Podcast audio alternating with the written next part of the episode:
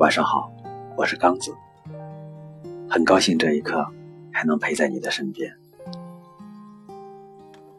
前一阵一时兴起，写了一篇散文《深秋与桂花美食的甜蜜约会》，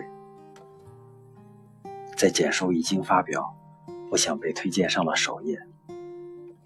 今天就把这篇散文送给你。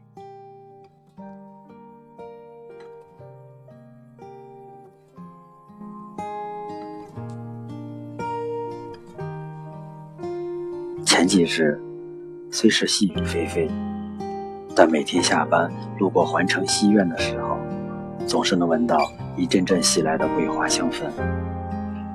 嘈杂了一天的心情，不觉也突然好了几分。不由得想起暑假和妻女游历杭州时，在蒸青年吃到的桂花年糕，清甜滋味，令人恋恋不舍。不由得又多点了一份。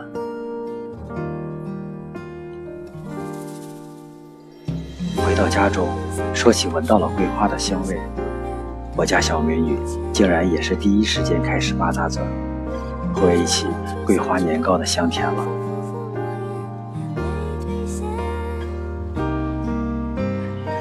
其实桂花能做的美食不在少数，其间不乏令人垂涎的款款佳肴。除却桂花年糕，还有鼎鼎大名的桂花糖藕、桂花糕。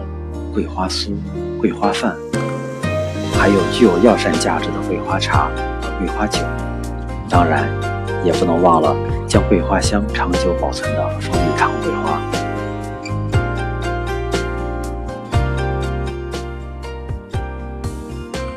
今晚难得的晴朗，想起日日路过的环城公园，不知还能不能闻到桂花的香味。便走出门去寻那一抹香氛去了。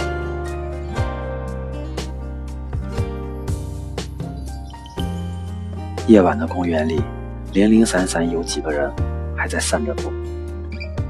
中秋过后的月亮，缺着一角挂在天上，依然淡淡的照亮着碎石砌成的小路。由于连日的阴雨，花香已没有前几日那般浓郁了。只有若有若无的几缕飘到鼻腔里。不过映着月光和路灯，看见小路上零零星星的散落着被雨水打落的桂花。即便如此，能享受着清新的空气，也是极好的。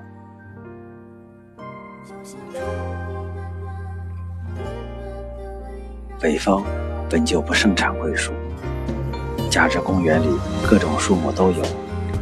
有几株桂树夹在其中，更显珍贵。而更难得的，就是经历了一天的繁忙嘈杂，安静的置身其中，踱着步子，享受超凡脱俗的一刻吗？李清照在《鹧鸪天》中说：“他暗淡青黄体性柔，情疏寄远只相留。何须浅碧深红色？”自是花中第一流。正因为独爱，老去的时光也是与桂花相依。他说：“枕上诗书闲处好，门前风景雨来佳。终日向人多酿疾，木樨花。木樨花就是桂花了。”朱淑珍则将一枝桂花置于书窗之下。人与花心各自香。说起花香，今年杭州 G20 峰会时送给各国元首夫人的，不就是桂花香水吗？美其名曰 G20 香。那一刻，令世界都领略到了它的迷人之处。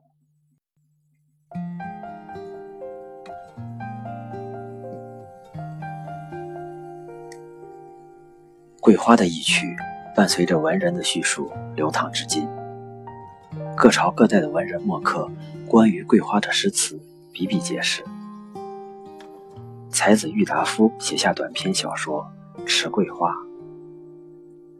因为开得迟，所以日子也经得久。一篇《迟桂花》成就了郁达夫文学的分野，而后它以穿透岁月的香气，让后来人津津乐道。而我现在最喜欢的还是桂花的美食，尤其是这次杭州品味到的桂花年糕。本来呢，这个年糕是要用糯米粉和粘米粉混合，加水熬浆，冷却后切块才好的。但是懒懒的我，暂且用超市买来的切片年糕代替吧。火锅用的年糕条也是可以的，只是劲道有余。少了许软糯的口感罢了。加水浸泡后煮开，晾凉后拌入蜂蜜糖桂花，冷藏风味更佳。同样的方法，我们还可以做桂花山药、桂花糖芋头、桂花圆子等等。不知不觉中，竟在葱葱郁郁中。溜达了近两个钟头，闻了花香，还想起了美食。